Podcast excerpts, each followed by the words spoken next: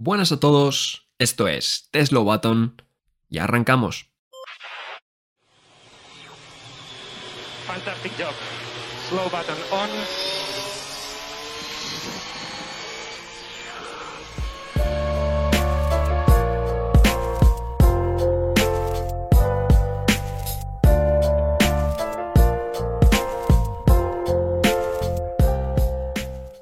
Bienvenidos, bienvenidas a un nuevo episodio de The Slow Button. Mi nombre es David, ya espero que me conozcáis a los nuevos, pues bienvenidos a todos. Y hoy eh, no tenemos carrera, no tenemos, bueno, fin de semana de carrera evidentemente. Acabamos de entrar en Race Week, la semana de Qatar, y haremos una pequeñita previa de ello. Pero antes chicos vamos a hacer un, bueno, un episodio dedicado a un temita que la verdad que voy a presentar a John porque es el que nos lo ha introducido un poco. ¿Qué tal John? Buenas, David, ¿qué tal? Eh, no sé si quieres que introduzca el tema o Sí, favor. primero a Javier y... Ah, vale, pues vamos con el tema. Eh, vamos a hablar hoy de, de rookies en Fórmula 1, o mejor dicho, de la falta de ellos, porque, eh, para abrir así con un dato impactante, David, si no pasa nada y Sargent renueva su contrato con Williams, el año que viene será el primero en la historia de la Fórmula 1 que no tengamos ningún cambio de pilotos. Ni cambios entre equipos porque haya fichajes, ni tampoco que se incorpore ningún nuevo piloto. Así que vamos a abrir este melón porque es algo histórico, como decimos. Ahí está, ahí está. Y es que no es que no quiera a Javi, que Javi sabe que, le quiere mucho, pero es que yo, como ha propuesto el tema, pues aquí yo sabía que iba a dejar un gancho aquí en el aire, ¿verdad, Javi? Para enganchar a la gente. Efectivamente, efectivamente. Eh, bueno, espero, espero, David, de verdad que no, no me odies. Y espero, No, no. John, por parte de John, lo mismo. Eh, buenas tardes, efectivamente. No hemos tenido fin de semana de carreras, sí de motos, no de, no de cochecillos, que es lo que nos mola a nosotros. Pero bueno, ya estamos aquí otra vez para hacer un episodio así un poco, pues más de charloteo, sin analizar ni, ni este tipo de cosas que tanto nos gusta hacer. Así que nada, con muchísimas ganas. Sí, es que esto iba a ser una, una previa de Qatar, ¿no? Pero, pero de repente John, en el grupo de WhatsApp, ¿no? nos dice, oye, ¿sabéis que este podría ser el primer año sin rookies si, si renueva Sargent? Y yo digo, ahí va. Pues la verdad que no había caído en ello. Y, pues la verdad que pensándolo bien, John, eh, la Fórmula 1 como que ha hecho una estructura de canteras, ¿no? Y de que los equipos tengan como em, equipos B, ¿no? Eh, ya no tanto como lo de Red Bull, pero sí que tenga escuelas, ¿no? De pilotos para, digamos, fomentar que pilotos lleguen a la Fórmula 1 y resulta que cada vez están llegando menos. ¿Por qué, ¿Por qué pasa esto? Es que no tiene sentido. Pues yo no sé si es que nos hemos venido arriba con, con los filtros que hay que pasar para poder llegar a ser piloto de Fórmula 1, eh, que evidentemente no tiene que ser fácil, no tiene, o sea, que, que yo llegar a ser piloto de Fórmula 1, por ejemplo, pues tampoco estaría bien, ¿no? Porque hay que mantener unos mínimos estándares de calidad, pero no sé, es lo que vamos a intentar aquí distinguir un poco entre los tres en la tertulia para ver qué ha pasado para que estén dejando de llegar talento joven a la Fórmula 1 y tengamos una parrilla que tiene nombres pues que ya estamos muy habituados a ver, por no decirlo de otra manera, eh, pilotos que llevan decenas, veintenas casi de años, hablamos de Alonso en la parrilla, pero que no son sustituidos por pilotos más jóvenes porque sencillamente siguen siendo mejores. Entonces, ¿qué está pasando con ese talento joven y con esas academias ¿no? de Red Bull, de Alpine, de Ferrari, de, de donde sea? Claro, es que es un poco contradictorio, ¿no? Porque, como tú decías, John, igual no estamos pasando con los filtros, pero claro, lo- los pilotos nuevos que llegan, eh, no sé cómo lo ves tú, Javi, pero mucha gente dice que no tienen la calidad, ¿no? Y la pegada que tenían eh, pilotos que llegaban antes, ¿no? Sobre todo en los últimos años, porque sí que es verdad que de la generación de los Leclerc, Albon, Russell, Norris, pues eso fue una generación bastante buena. No sé si es que igual estamos en una generación, esto pasa siempre en los deportes, ¿no? Que hay algunas generaciones, en el tenis, por ejemplo, se ha visto, ¿no? Eh, la generación de Nadal, Djokovic y Federer ha destronado a dos o tres generaciones hasta que ha llegado ahora Alcaraz, que es el único que está pudiendo un poco, pues, luchar contra, contra Djokovic. No sé si es que estamos en una generación mala, Javi, o qué, pero, pero sí que es verdad que parece que llegan menos rookies y, y cuanto más filtros hay, eh, sin embargo, parece que no tienen la calidad, ¿no? Que tienen otros pilotos. Sí, David, es un poco extraño y yo realmente pues no, no puedo aportar aquí la solución o no- ni siquiera puedo aportar un poco, bueno, pues realmente cuál es el motivo por el que esto pasa. Sí me inclino a pensar que hay varios motivos realmente, aunque, bueno, pues eh, quizá luego estén bastante alejados de la realidad. Eh, como bien dices tú, David, bueno, hay, hay veces que simplemente no es que sea una mala generación, sino que por lo que sea, en fin, bueno, pues esos pilotos no han terminado saliendo por donde se esperaba. No obstante, yo creo que las generaciones de, de abajo siempre vienen pisando fuerte. Lo que pasa es que choca direccionalmente, o sea, unidireccionalmente con el tema de que para entrar a la Fórmula 1 se necesita mucho dinero. Por ejemplo, Liam Lawson es un piloto que efectivamente este año está corriendo porque está supliendo, bueno, al, suplente de, de Nick que sería Ricciardo, pero es que él estuvo en la Fórmula 2 y por falta de oportunidades y también por dinero, prefirió irse a una fórmula que le, que le, digamos, diera esa experiencia que a la Fórmula 1, que la Fórmula 1 no iba a tener porque todavía no le daban la oportunidad. Además, ya sabemos Red Bull, por ejemplo, que no, es, un equipo que no, no, trata demasiado bien a sus pilotos, a sus generaciones nuevas, por así decirlo, con lo cual Liam Lawson estuvo corriendo en la superfórmula japonesa, de hecho David, confírmamelo, no estoy seguro, sí. pero creo que ha dejado, ha dejado de correr incluso en esta temporada porque le han dado ahora sí la oportunidad de estar en la Fórmula 1, ¿es así? Sí, sí, básicamente. Estaba, de hecho, el año pasado estaba en la Fórmula 2 y, este año estaba ya en la, en la Superfórmula japonesa y cuando ha habido telefonazo de, de Red Bull porque Ricciardo se había lesionado, ha dejado la, la competición. Claro, a ver, tiene sentido, ¿no? Eh, a ver quién dice, no, yo me quedo aquí en la Fórmula japonesa porque me quiero formar. Y, hombre, pues te vas a la Fórmula 1, ¿no? Sin embargo, estamos viendo que, que, pese a ello, es un piloto que está demostrando cosas, está, está bastante bien preparado. Claro, efectivamente, está bien preparado, pero realmente toda esa preparación quizá no la hubiera podido tener si no llegara el salto a, esta super fórmula japonesa, que a nivel técnico, digamos que es un pasito entre medias de la Fórmula 2 y la Fórmula 1. ¿Qué pasa? Que es que el salto es exagerado entre el dinero que hay que invertir para tener asiento en un Fórmula 2 y en un Fórmula 1 es, ya digo, exagerado. Estamos hablando de que los pilotos para entrar tienen uno, que pagar entre 13 y 15 millones de, de, millones de dólares, en este caso, y además es que luego tienen contratos por debajo que les dicen, oye, pues si tú puntúas tienes que, en fin, pagar esta cantidad por puntos, tal, tal, tal, tal. ¿Y qué pasa? Pues que la gente al final termina yendo hacia otras opciones que dan la misma competitividad que la Fórmula 1 o incluso más como podría ser el caso de la IndyCar o simplemente la Superfórmula japonesa, que son unos coches muy decentes, unos monoplazas que incluso llegan a velocidades como las de la Fórmula 1, pero que cuestan menos. Habrá que ver, ¿no? Eh, sí que es verdad que vamos a hablar ya de, digamos, intentando profundizar un poquito en este tema, desde nuestro punto de vista, evidentemente, no tenemos eh, aquí todas las herramientas, eh, digamos, para, para saber que si hay problemas o no, pero sí que es verdad que esto ha existido siempre, lo de los, eh, bueno, grandes cantidades de dinero necesarias para entrar, siempre ha habido pay drivers, siempre. Lo que pasa que eh, yo no sé si evidentemente una Fórmula 1 que se va a correr a Miami, que se va a correr a Las Vegas, eh, todo buscando el dinero y demás, eh, claro, yo no sé si esto ahora se puede acentuar, no sé cómo creéis ese problema de, los pay drivers, porque sí que es verdad que hemos visto algunas renovaciones que igual no tienen demasiado sentido, como la de Zu, ¿no, John? Que igual no lo estaba haciendo mal el chico, pero igual viene Purcher por detrás en Fórmula 2, que igual luego resulta que es peor, pero no sé, eh, no sé si fíjate, crees que el sí, tema no, del dinero David, está... Que creo que ya no es tanto el dinero, porque creo que estamos yendo hacia una Fórmula 1 que tiene menos dependencia de los pilotos de pago, pero que tiene más dependencia de los pilotos que abren nuevos mercados no es exactamente lo mismo. Y Zu es un piloto que abre un nuevo mercado porque es directamente una relación con el mercado chino, igual que eh, Sunoda es una relación con el mercado japonés, que ese ya estaba un poco más explotado en la Fórmula 1 porque hemos tenido pilotos japoneses antes, y igual que Sargent es un piloto que abre el mercado estadounidense que es uno en el que la Fórmula 1, por los vínculos evidentes con Liberty Media, pues últimamente está apostando mucho, pues con varios grandes premios allí, etcétera, etcétera, ¿no? Entonces mm. creo que es una cuestión más de eso, eh, menos económica y más de abrir nuevos mercados y de que la Fórmula 1 sea un deporte todavía más global, que está bien, evidentemente, pero pues al final ata a unos pilotos por, por, por X motivos. Pero yo de verdad que creo que estamos yendo hacia una Fórmula 1 con menos dependencia de los pilotos de pago por cuestiones estrictamente económicas, porque Liberty Media pues te puede gustar más o menos, pero la Fórmula 1 la está dejando bastante saneada, tus, los métodos, como digo, pueden gustar más o menos, pero a nivel económico la Fórmula 1 está quedando bastante saneada. Los equipos eh, ya tienen que cumplir unos controles económicos fuertes, como le está pasando a Andretti, para tener esa licencia para poder entrar, para asegurar pues, que no tienes un HRT de la vida que no puede ni pagar la gasolina antes de cada gran premio. Y entonces, pues yo creo que en ese aspecto la Fórmula 1 está mejor pero sigue interesando tener pilotos que te abren nuevos mercados y que abren pues, oportunidades comerciales en sitios donde la Fórmula 1 pues, de normal igual no tiene eh, ese tirón. ¿no? Eh, la noticia de estos días estaba siendo que Apple estaba planteándose hacer una oferta por todos los derechos de televisión eh, de la Fórmula 1 y estamos hablando de una cifra de 2.000 millones de euros. Para que os hagáis la idea, la Fórmula 1 en todo su conjunto en 2022 generó 1.500 millones. O sea, es una oferta 500 millones de, dólares por encima de lo que técnicamente valdría la, la Fórmula 1 y que de nuevo aseguraría que el deporte estaría todavía en más superávit, y no me quiero poner muy técnico, pero que, vamos, ayudaría a todavía menos tener que depender de, pilotos de pago. No sé si se ha entendido un poco el conjunto de la reflexión.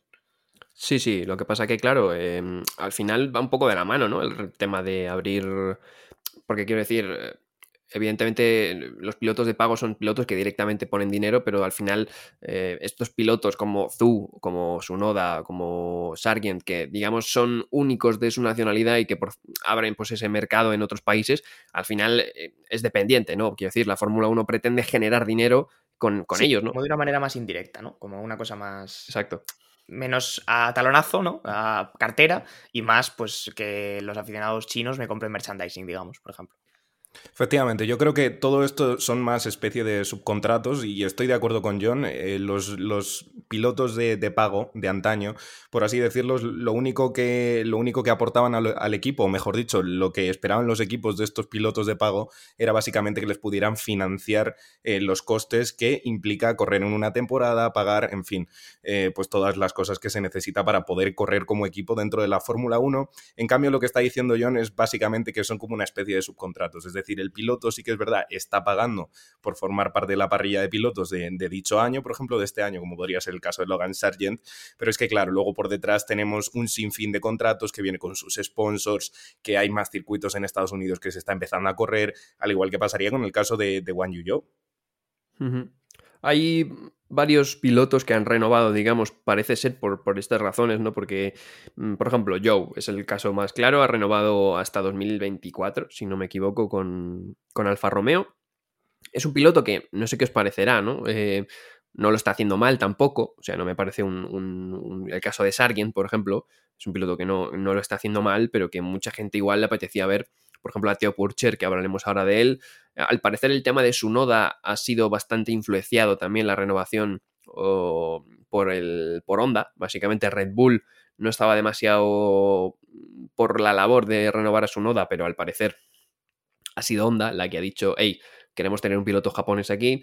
Eh, y veremos el caso de, de, Logan Sargent, que es el único que queda, John, porque si Sargent no renueva, como tú decías, sería la primera temporada sin ningún cambio de pilotos en la historia y una de las razones es esta, ¿no? Que hay pilotos que igual, no es que estén, lo, estén haciendo mal tampoco, ¿no? Pero que no, tienen nada demasiado especial, eh, pero aún así están renovando. No sé si también tiene que ver con la propia categoría. Quiero decir que hoy, hoy en día en Fórmula 1, como no vas a poder hacer demasiado con un coche de baja media tabla, eh, los equipos se conforman con un tío que, bueno, eh, no haga cosas extraordinarias, que simplemente lleve el coche y que de vez en cuando, pues, saque algún destellito y ya está.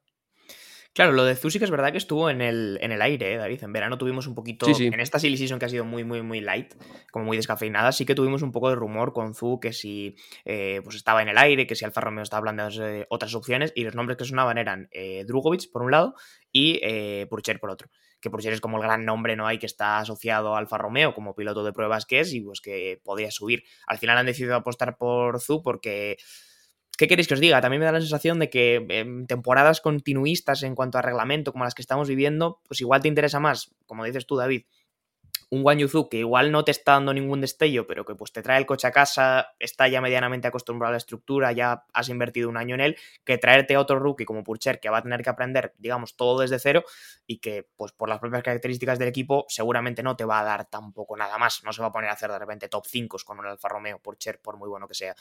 Entonces yo no sé si los equipos se quedan un poco en ese pensamiento un poco como más conservador, ¿no? Como de decir, pues bueno, vamos a ir tirando con esto, y mantenernos el tipo. Pero como digo, creo que en el caso de Zu tiene mucho que ver la parte económica y la parte de, patrocinadores. Y cuidado, que antes he hecho un alegato diciendo, oye, que nos estamos librando de los pay drivers, pero entre muchísimas comillas. El otro día era bastante irónico porque eh, James Bowles, el CEO, de, el jefe de equipo de Williams, subía un vídeo explicando los motivos por los que iban a mantener a. pensaban mantener a Sarient, por los que confiaban en Sarient, porque querían darle otra oportunidad, y el vídeo estaba literalmente patrocinado por Kraken, que es una empresa estadounidense que segurísimamente está asociada a Logan Sarient. Entonces, hay que cogerlo todo con pinzas, ¿entendedme? Ya. Em, es que es lo que decimos, ¿no? Eh, yo creo que no sé si hay un problema de tema de dinero, eh, porque de talento tampoco me parece que, sea el problema, ¿no? Porque vamos a repasar, si queréis, algunos nombres de la, de la Fórmula 2, sobre todo con Javi, que sé que, la sigue bastante. Bueno, Drugovic fue el campeón el año pasado, pero eh, está sin asiento. Eh, Fredrik Besti este año lo está haciendo bastante bien, está segundo en el campeonato. Teo Purcher, del que ya hemos hablado.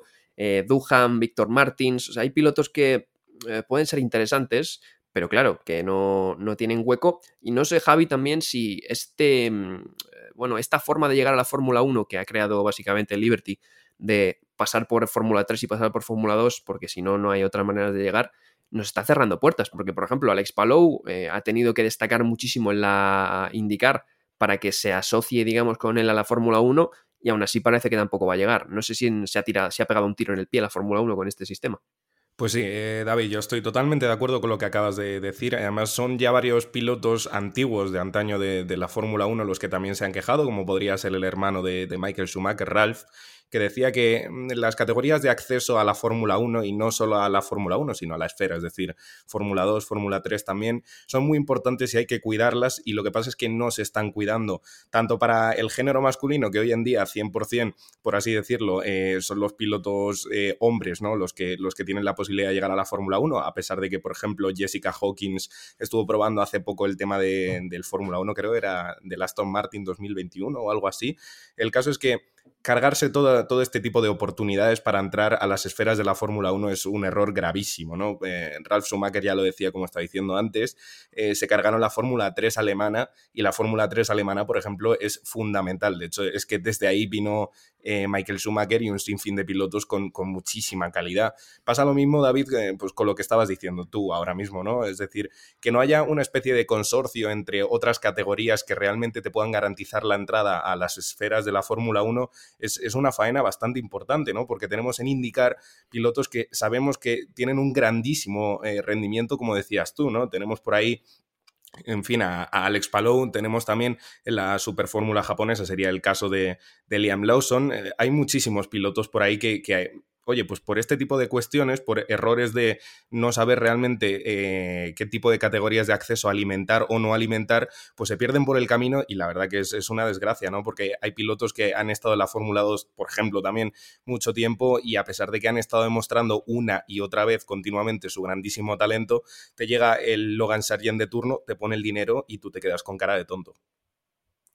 Yo, David, si me permites, eh, pues abro el melón, ¿no? Y que si queréis lo debatimos, pero sí que me da la sensación, como estaba diciendo antes, que esto responde principalmente a que los equipos mm, se sienten más cómodos, no saliendo de la zona de confort y no dando oportunidades a un piloto que de repente se te va a plantar como un rookie. Me da la sensación, ¿eh? porque en su momento es verdad que era un equipo Minardi, pero voy a hablar del caso de Alonso pues Alonso había demostrado mucho talento, evidentemente, pero darles ese salto de repente para que se subiera en el Minardi, pues fue un riesgo. Y hemos tenido un doble campeón del mundo y un piloto que 20 años después sigue en la Fórmula 1.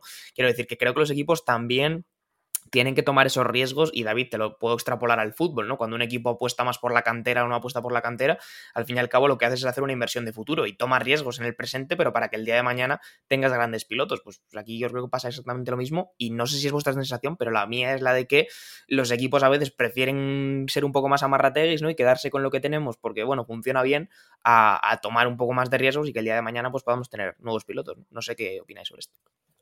No, sí, sí, totalmente. O sea, eso está claro. Por ejemplo, yo creo que la renovación de Zou o de lo de Sunoda se ve. Eh, son pilotos que no han demostrado igual madera de campeón del mundo, ni mucho menos, pero bueno, eh, los mantienes, ¿no? Porque conocen la estructura, la competición y demás. Yo creo que también tiene que ver eh, mucho el tema de cómo está estructurada las, la Fórmula 2, la Fórmula 3, etcétera, que básicamente es una preparación para la Fórmula 1 en el sentido, por ejemplo, los Pirelli, ¿no? Se usan los mismos neumáticos. Una de las cosas que más costaba antes a los pilotos era entender los, los neumáticos, ¿no? Cuando estaba el tema del, de Michelin y de Bridgestone, cada uno tenía sus características. El, año de 2007, donde McLaren coincide Alonso y coincide Hamilton, eh, mucha gente no decía, no, es que Hamilton es su año de rookie. Lo que pasa es que Hamilton venía de la Fórmula 2 con los neumáticos Bridgestone y Alonso tuvo que aprender los neumáticos Bridgestone porque él usaba Michelin en, Renault, ¿no? Por ejemplo, entonces había esas, diferencias. Hoy en día está todo muy estipulado para, eh, digamos, tener un, perfil de piloto que gusta a la Fórmula 1, ¿no?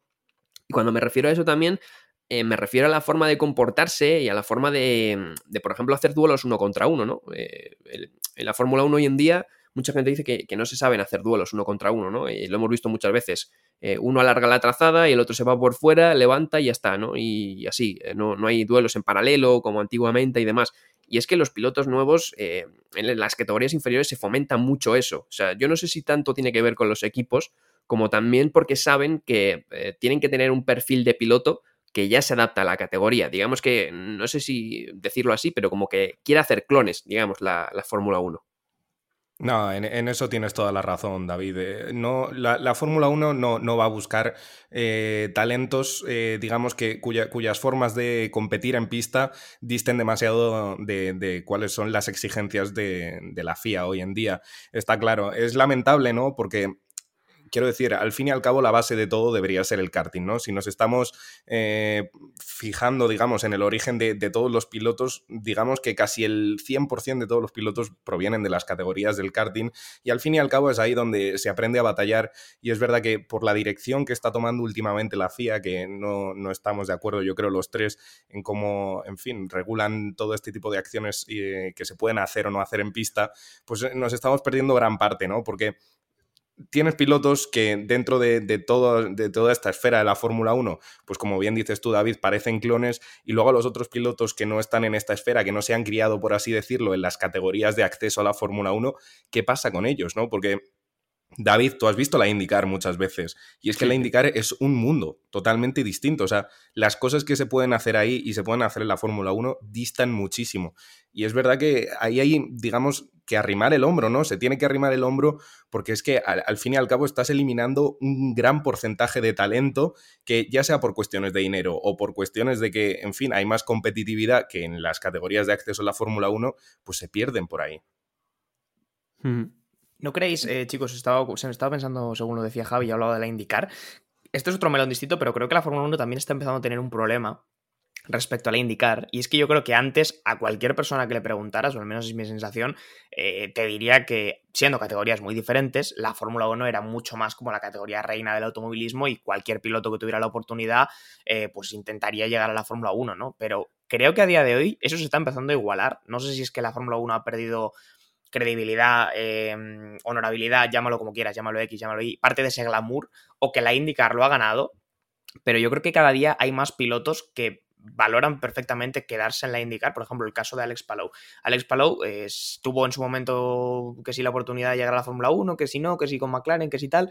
Bueno, y al final se va a quedar en la IndyCar como parece y me parece que tan a gusto. O sea, no me parece que sea una espina que tenga especialmente clavada a Palou el no llegar a la Fórmula 1, porque la IndyCar está ganando, está en un equipo competitivo y me da la sensación de eso, de que no sé si la Fórmula 1 ha perdido parte de ese glamour, pero como que ahora ya hay cada vez más pilotos que ven la IndyCar como un igual que como una categoría que esté un poquito por debajo todavía de la Fórmula 1. Es mi sensación, teniendo en cuenta que veo poco de estos deportes, ¿eh? pero no sé si David, por ejemplo, que sí que lo ve más, tiene sensación, pero me da la sensación que, de que se han igualado un poco, no sé, David. Sí, a ver, yo no creo que solo la indicar, creo que por ejemplo el WEC también, eh, está, pasando bastante. El otro día Antonio Giovinazzi hacía unas declaraciones, eh, el propio Antonio Giovinazzi, que está involucrado en una de estas historias, ¿no? Porque fue precisamente Joe el que le quitó el sitio. Aquí pasó lo contrario, ¿no? Antonio Giovinazzi era un piloto que igual en, en Fórmula 1 no le veías madera de campeón del mundo, pero bueno, había tenido alguna clasificación interesante. Con Kimi en los últimos años no estaba mal del todo, ¿no? Pero decías, bueno, igual no tiene madera de campeón, pero digamos que siguiendo esta tónica de la que estamos hablando, de continuista de la Fórmula 1, podían haber pensado, bueno, pues es un tío que, bueno, ya lleva muchos años con nosotros, conoce la estructura, nos lo quedamos, ¿no? Sin embargo, optaron por el tema de Joe, evidentemente por lo que hemos hablado al principio, de, abrir el universo comercial en, China. Y el otro día había unas declaraciones que decía que valía mucho más ganar Le Mans eh, que estar en la Fórmula 1 peleando por puntos, ¿no? Básicamente, que estar pilotando en la Fórmula 1.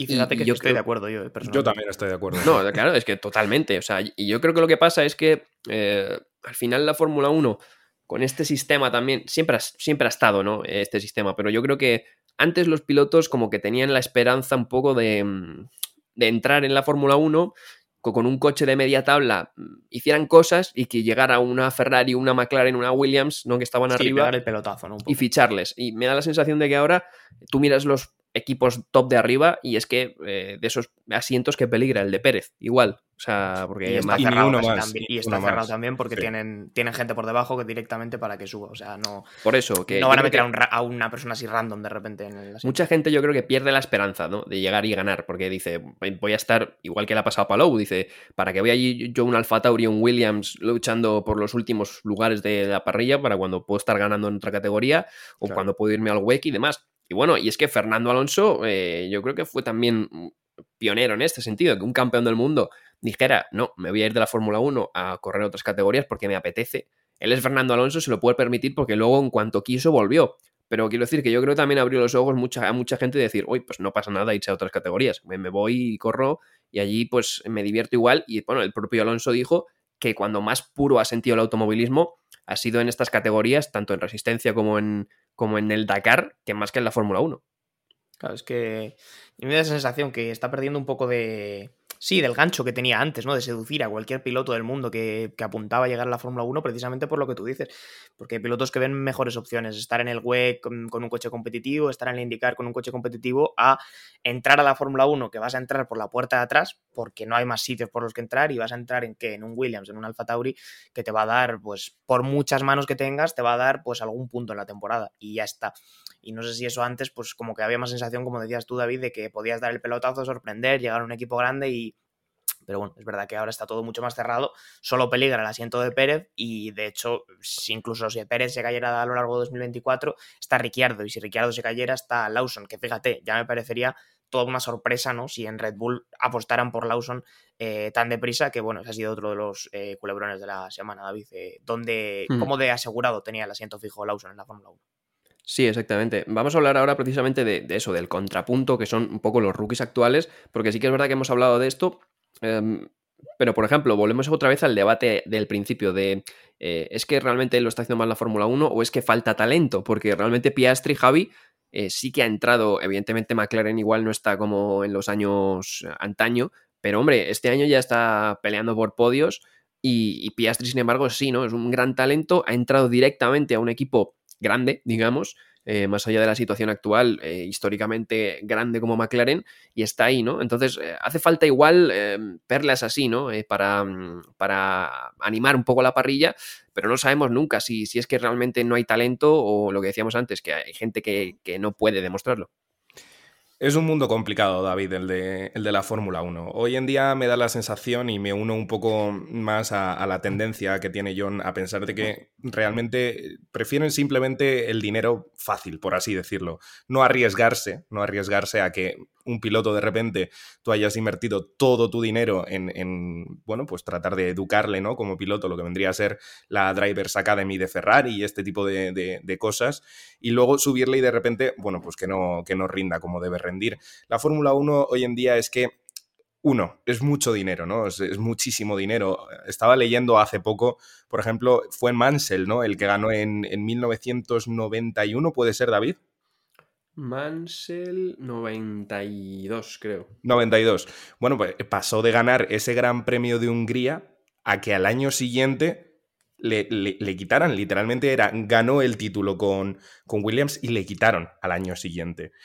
Para que veáis cómo ha cambiado la Fórmula 1. Hoy en día eso no pasaría jamás. Verstappen gana un mundial y al año siguiente, por más que vuelva, por ejemplo, Fernando Alonso si hubiera estado retirado, que es lo que pasó, no lo hubieran movido, no lo hubieran movido. Hoy en día no hubieran movido a Max Verstappen. Para que veáis hasta qué punto la Fórmula 1 se ha vuelto, digamos, conformista con lo que tenemos, ¿no? O sea, no vamos a ni gastar dinero en inversiones a pesar de que Red Bull, en fin, o sea, es que se lo gasta y luego lo tira a la basura, pero ni, ni nos vamos a arriesgar tampoco a que este piloto pueda no funcionar, no nos vamos a arriesgar a absolutamente nada. Hoy en día hacemos contratos, pues como el de Norris, ¿no? Que tienen un montón de años por delante y tú dejas de preocuparte simplemente de todo lo que esté por detrás de ti, todo lo que esté por debajo.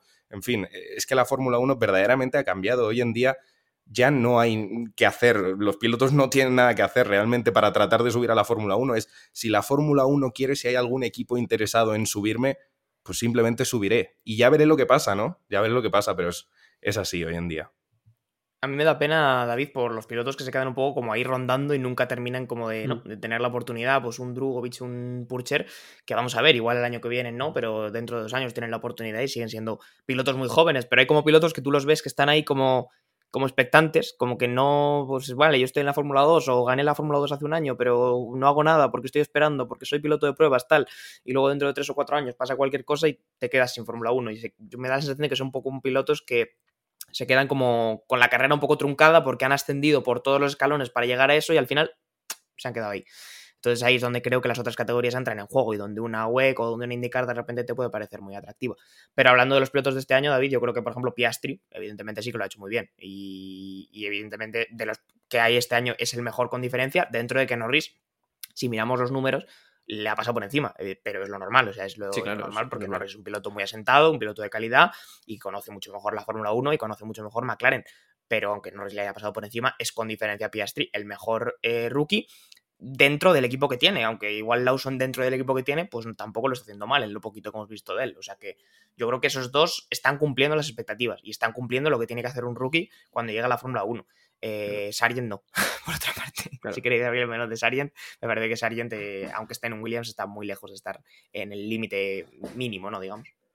No, claro, pero es que precisamente eh, Lawson parece que no va a tener asiento para 2024 y estamos aquí elogiándolo Claro. cuando, bueno, Sargent todavía no está confirmado, pero bueno, está un poco ahí en el aire la, la renovación, ¿no? O sea que realmente volvemos a lo mismo, ¿no? Es que eh, son señales eh, contradictorias, ¿no? Muchas veces, que un piloto que lo está haciendo bien no vaya a tener hueco en el año que viene y un piloto pues que está bastante mal eh, sí vaya a tenerlo, o bueno, parece, ¿no? Porque ya ha comentado James Bowles que, que, bueno, que Sargent con los accidentes ha podido condicionar ya el, el, digamos, la inversión de Williams de cara al año que viene. Y recordemos que a un campeón de la Fórmula 2, como le pasó a Mick Schumacher, que bueno, eh, si hablamos de, de, influencia, más que el apellido Schumacher, dudo que haya algo en la Fórmula 1 yeah. que tenga más influencia, igual el apellido Senna, que también lo vimos con Bruno, pero esos apellidos dudo que tengan algo más influencia y bueno, se fue de la Fórmula 1 porque realmente eh, el, equipo no se lo podía permitir, ¿no? Entonces es la única cosa que queda con Sargent ahí que, mm, pueda renovar, pero si digamos seguimos las señales, parece que va a renovar. Yo creo que el, el, resumen un poquito, al final de todo lo que estamos diciendo, es básicamente, eh, no estoy luchando como equipo por puntos porque simplemente no puedo, bueno, pues mientras me salga rentable el dinero que me está pagando este piloto y no me esté destrozando el coche cada dos por tres, que en fin, ese tipo de cuestiones ya tendrá que entrar a analizarlas el equipo. Williams, por ejemplo, con el caso de Logan Sargent, pues oye, decimos que sí a Sargent y ya está. Claro, ¿qué pasa? Sargent, si en un próximo futuro de repente el Williams está para luchar por podios o, algo más que puntos normales y corrientes que te pueden otorgar la novena décima posición, pues ahí es cuando Sargent no va a valer como piloto. Entonces estamos un poco en ese punto, ¿no? Que los de arriba, los que realmente sí pueden ganar mundiales, tienen contratos exageradamente largos, como podría ser el caso de Verstappen, como podría llegar a ser el caso de Norris también, como estaba diciendo antes, a, a pesar de que todavía, bueno, pues McLaren no está ahí por, por disputar el título, pues venga, vale, esos pilotos, ok, les damos mucho tiempo. De, contrato, pero luego a Sargent realmente le están usando, ¿no? O sea, si este tío es capaz de, en fin, no romperme el coche y darme un huevo de pasta, pues voy a coger a Logan Sargent porque de momento no me tengo ni que preocupar por pagar los puntos que puntúe Logan Sargent, que como equipo los tienes que pagar. Entonces, pues ahí a ver si sale rentable, ¿no? Yo si fuera Williams, en fin, pues ya lo has dicho tú, David, ¿no? Les está perjudicando un poco en el presupuesto que tengan de cara al año que viene, entonces quizá lo cambiarían. Pero si no se estrellara tanto, ¿por qué decirle que no a Sargent? Y fijaos que estamos hablando mucho alrededor de pivotando sobre Alfa Tauri, que al final es Red Bull. Eh, y volvemos al tema de que Red Bull controla más Fórmula 1 que el resto de equipos porque al final tiene dos equipos, como quien dice, un equipo y medio. Eh, entonces, claro, eh, Red Bull es una estructura muy cerrada y una estructura que sabemos perfectamente cómo funciona y los órdenes que tiene y es que está condicionada porque Verstappen es un absolutísimo fijo de la Fórmula 1, el asiento de Checo que está bailando pero que es el perfecto escudero para, para Red Bull y a partir de ahí pues se mueve. Pero yo, por ejemplo, ahora mismo a Daniel Ricciardo visto lo visto, eh, con lo que se está rumoreando sobre darle un asiento a, Lawson, lo estoy viendo un poco como un airbag que está usando, que está usando Red Bull, porque les da como cosa mm, decir vamos a subir a Lawson, que igual es pronto, eh, cuidado, yo no digo que no. Y si tienes un equipo B, pues evidentemente te es mucho más seguro o más cómodo subir a tu piloto al equipo B antes de subirlo al equipo A, pero lógico. Pero ahora mismo Ricciardo lo tienen ahí como, ya os lo dije, cuando estaba de piloto de prueba estaba con una medida un poco de presión hacia Checo y de pues, si se tiene que ir Checo tenemos ahí alguien rápido que meter, pero ahora mismo yo creo que está obstaculizando a Ricciardo, con todo el respeto que le tengo, el camino de pilotos jóvenes, como uh -huh. puede ser Lawson. Y es un arma que tiene Christian Horner para agitarla cada vez que quiere meterle presión a Checo, pues agita a Ricciardo, o cada vez que quiere bajarle los humos a Lawson, pues agita a Ricciardo y le dice, oye, que si Checo se va en 2024, sería Ricciardo el que sube, no nos vengamos a la parra. Entonces, pues a mí, por ejemplo, Ricciardo, con todo lo que le quiero y lo buen piloto que me ha parecido, me parece que está siendo un poco marioneta, entre comillas. Más vale malo conocido que bueno por conocer, ¿no, John? Es que lo acabas de definir perfectamente. El, el episodio entero, si quieres. Bueno, pues con esta, bueno, con este gran dicho de, de Javier, cerramos un poco, si queréis, esta parte de, de los rookies. Eh, no sé si tenéis mal, o algo más que añadir, no sé, si queréis hablamos un poco de algunos nombres así interesantes, pero ya los hemos dicho un poco todos. eh, Sí, los que están pendientes, ¿no, David? Un poco los que están ahí. Sí, a ver, a mí- pues. A mí Purcher es un piloto que el año pasado, si me preguntas, te digo que me dejaba dudas porque era como... Era muy rápido y de repente era muy regular. Y este año en la Fórmula 2 ya ha encontrado esa regularidad un poco que le faltaba. Y este año, a no ser que pase nada rarísimo en la última carrera, la va a ganar. Em, y hombre, yo quiero decir, eh, ya con Zou renovado no, pero yo le daba una oportunidad en, en Alfa Romeo ahora mismo, sinceramente, eh, por lo menos para probar, ¿no? Para eso están un poco los pilotos eh, Claro. jóvenes. Y luego ya tenemos, eh, no sé, Frederick Besti, que yo sí que es verdad que lo dejaba un año más en la Fórmula 2. Y Guasa Tenemos- también. Tenemos a Iwasa, que también tiene destellitos de vez en cuando muy de vez en buenos. cuando, sí. Eh, también es verdad que en la Fórmula 2 es una categoría tan caótica que a Es veces complicado, sí. es complicado eh, encajonar a un piloto en regular o no, ¿no? Pero sí que es verdad que, claro, venimos de los Russell, de los Leclerc, que han, han arrasado y, claro, estos pilotos pues nos dejan algo de dudas. Eh, luego también está Víctor Martins, que sinceramente eh, va a estar otro año más ahí y está, sinceramente, me parece que está a muy buen nivel, pero claro, es de la escudería, es de Alpine, claro, no sé, Ocon y Gasly y... bueno, Están ahí, yo creo que están muy asentados ahora mismo. En... Si Claro. no salen mal entre ellos, literalmente a puñetazos, que no descartemos nada si recordamos Japón, creo que ahora mismo son dos pilotos relativamente jóvenes, tienen 27 años los dos. Pues yo creo que si no salen, como digo, a tortazos, en Alpine se van a mantener unos cuantos años. Pero bueno, Bueno. yo creo que todavía tiene tiempo de, de desarrollarse más como piloto. Y hay que hablar del flamante nuevo fichaje de Red Bull, que es español, chicos. Pepe Ajá, Martí. efectivamente. Sí, sí, sí. Eh, A ese todavía sí que le faltan muchos años, pero oye, Efectivamente. eh, no es un mal sitio para empezar, desde luego, aunque ya sabemos todos cómo funciona la Academia de Pilotos de Red Bull, pero mucho mejor que empezar por, por un sitio más bajo, ¿no?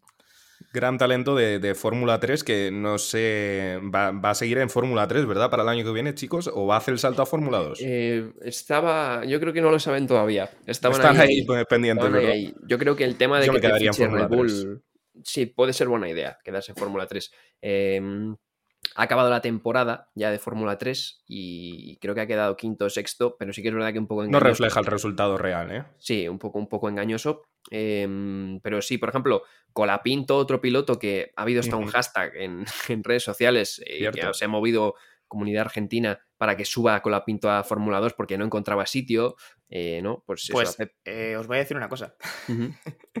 Esto no es una exclusiva ni nada, pero es que él mismo, en una entrevista, se ha colado y ha dicho: Anda. Si hago un buen año en Fórmula 2 y se pone Vaya. terriblemente nervioso y dice: En Fórmula 2, eh, que he hecho un buen año en Fórmula 3, quiero decir. O sea, que he metido una patinada espectacular No, y no. si, si estamos en lo cierto. Pues todo apunta que el año que viene Colapinto estaría en Fórmula 2, pero la verdad que la patinada ha sido, ha sido de época y ha sido, no os lo he dicho, pero ha sido, lo he visto esta mañana en Twitter, o sea que será una entrevista de ayer o, o de estos días, pero bastante curioso, la verdad. Pues mira, ya parece que hay un hueco en la Fórmula 2. Y eh, pues Pepe Martí estaba más o menos en esa situación. Un piloto que, bueno, eh, tiene calidad, ¿no? Y que estaba pensando si subir o no a Fórmula 2. Eh, eh, bueno, eso, el tema de Red Bull yo creo que también te puede dar un empujón grande eh, Ujú. para ese- en ese sentido.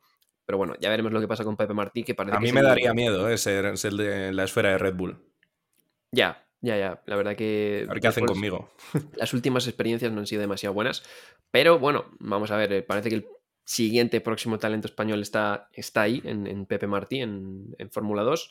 Fórmula 3, eh, a ver si sube a Fórmula 2. Así que nada, cerrando un poco esto, chicos, si queréis, pasamos a la, a la previa de. Qatar. Qatar, vámonos. Bueno, Dos años sin, sin este circuito, ¿eh? bueno, Qatar es un circuito que ya hemos dicho, ¿no? Eh, que eh, tenemos todos la misma sensación, ¿no? De que es un poco igual, ¿no? En- pasan las curvas y los sectores y, y parece como todo lo mismo. Para mí Qatar es lo mismo que Bahrein trazado corto.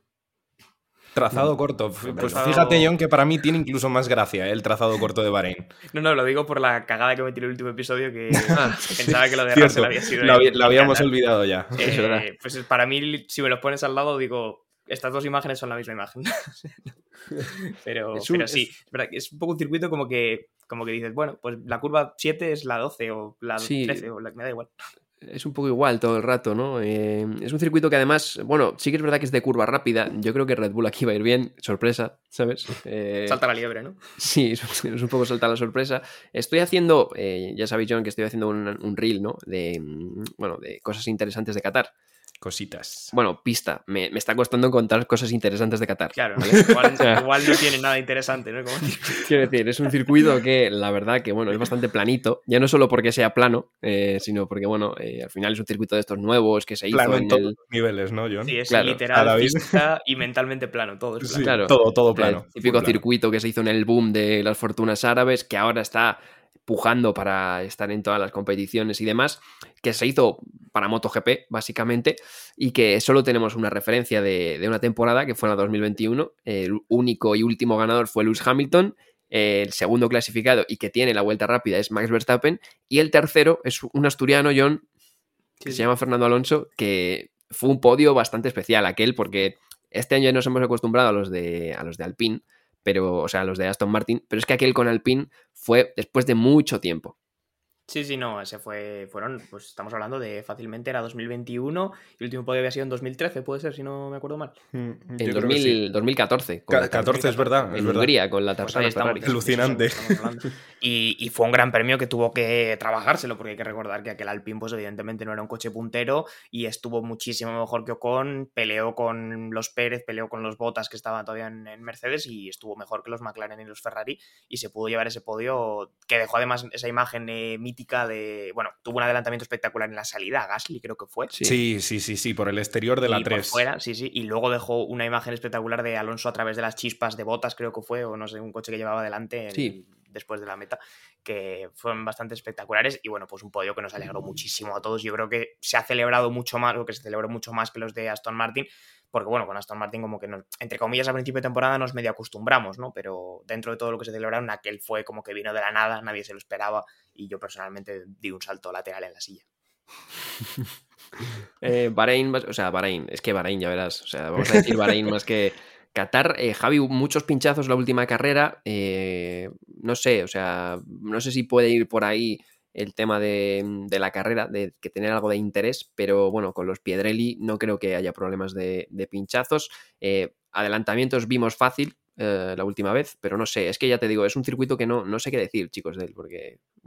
reventaron, bastantes neumáticos, ¿no? sí, sí, sí, es, es, justo lo que estaba comentando David. Sí que reventaron bastantes neumáticos y además yo me acuerdo que es que eh, literalmente el podio de Fernando Alonso se debatía eh, entre dos cosas. Entre que Checo Pérez llegara o que el neumático de Fernando Alonso reventara. Porque yo me acuerdo que es que estaban en las últimas los de, los de Fernando Alonso y claro, por ir en las últimas, pues uno tenía que conducir más lento y dos, pues tenía ahí un poco ese, ese miedo de poder pinchar. Pero bueno, al final no, no pasó, pero es verdad, sorprendente porque por parte de la FIA, con estos Piedrelli, como decía David, es, es complicado ver que esto pase y si pasa, ya te digo yo que otra vez no va a volver a suceder, con lo cual probablemente, en fin, llegue la FIA con los neumáticos más duros y punto, ya está.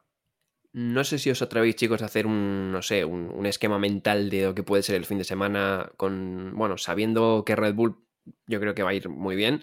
Eh, no, sé, no sé si os atrevéis a decir, un, no sé, no, sé no, me atrevo a decir porra, pero un esquema mental. ¿no? De... Sábado, sábado, Verstappen gana el campeonato de pilotos. bueno, está eso. Domingo no se presenta a la carrera por eh, tremenda borrachera. Efectivamente, resaca.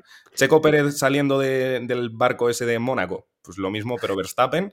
Y por ende, eh, pues podríamos decir que Piastri gana su primera carrera en la Fórmula 1. Oye, sería bonito. Yo fíjate que iba a decir que McLaren probablemente sea segundo equipo. Y eh, David, ¿me dejas hacer aquí un pequeño inciso con noticias de última hora?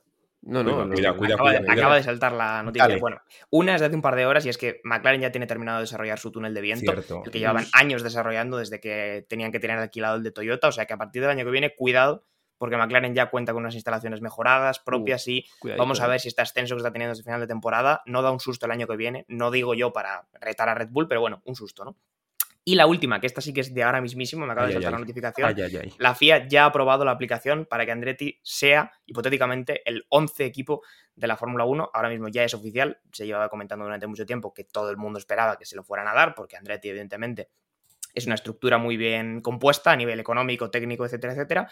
Pero bueno, ya es oficial que la FIA ha aprobado que Andretti eh, sea ese equipo número 11, como muy pronto para 2025, aunque todavía eh, tiene que haber negociaciones con la parte, digamos, más comercial de la Fórmula 1, pues por derechos de televisión, etcétera, etcétera, pero como digo, eh, ya es oficial en lo que respecta a la FIA. Mm, cositas, ¿eh?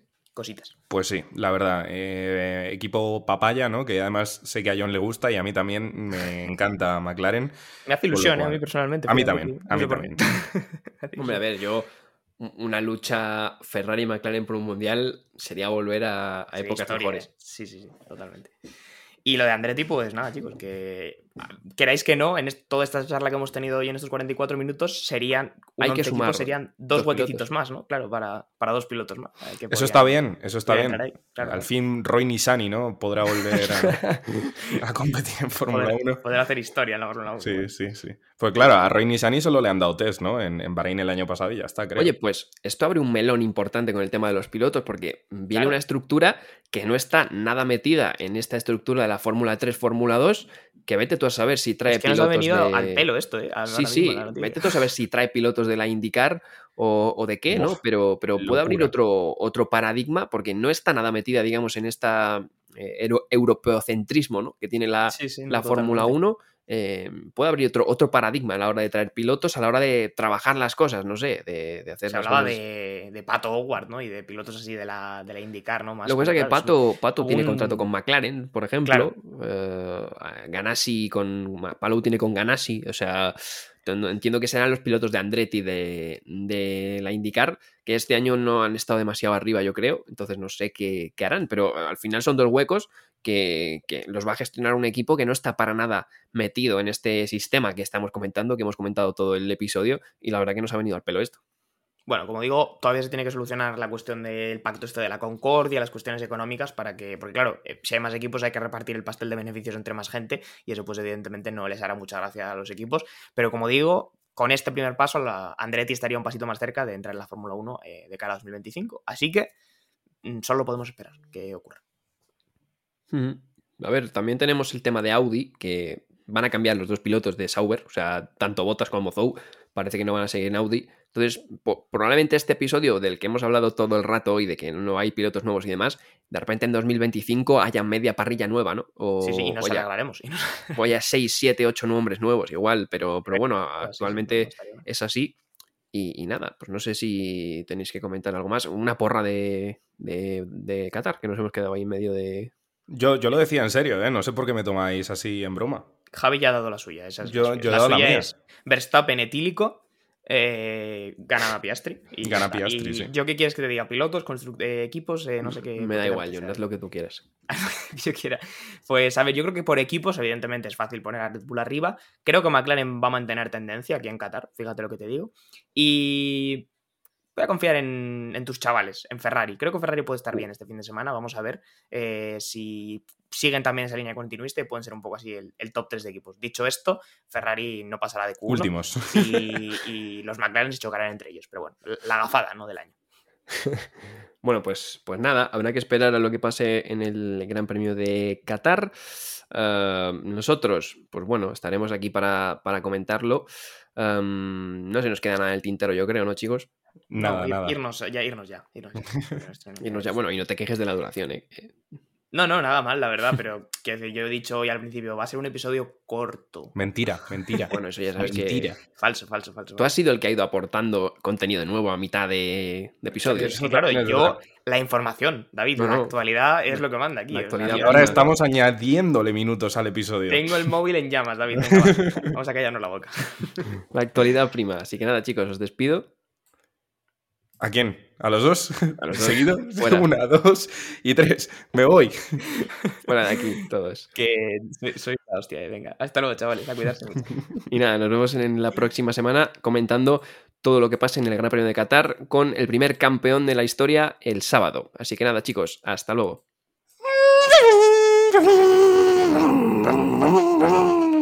Hoy ha hecho la frenada.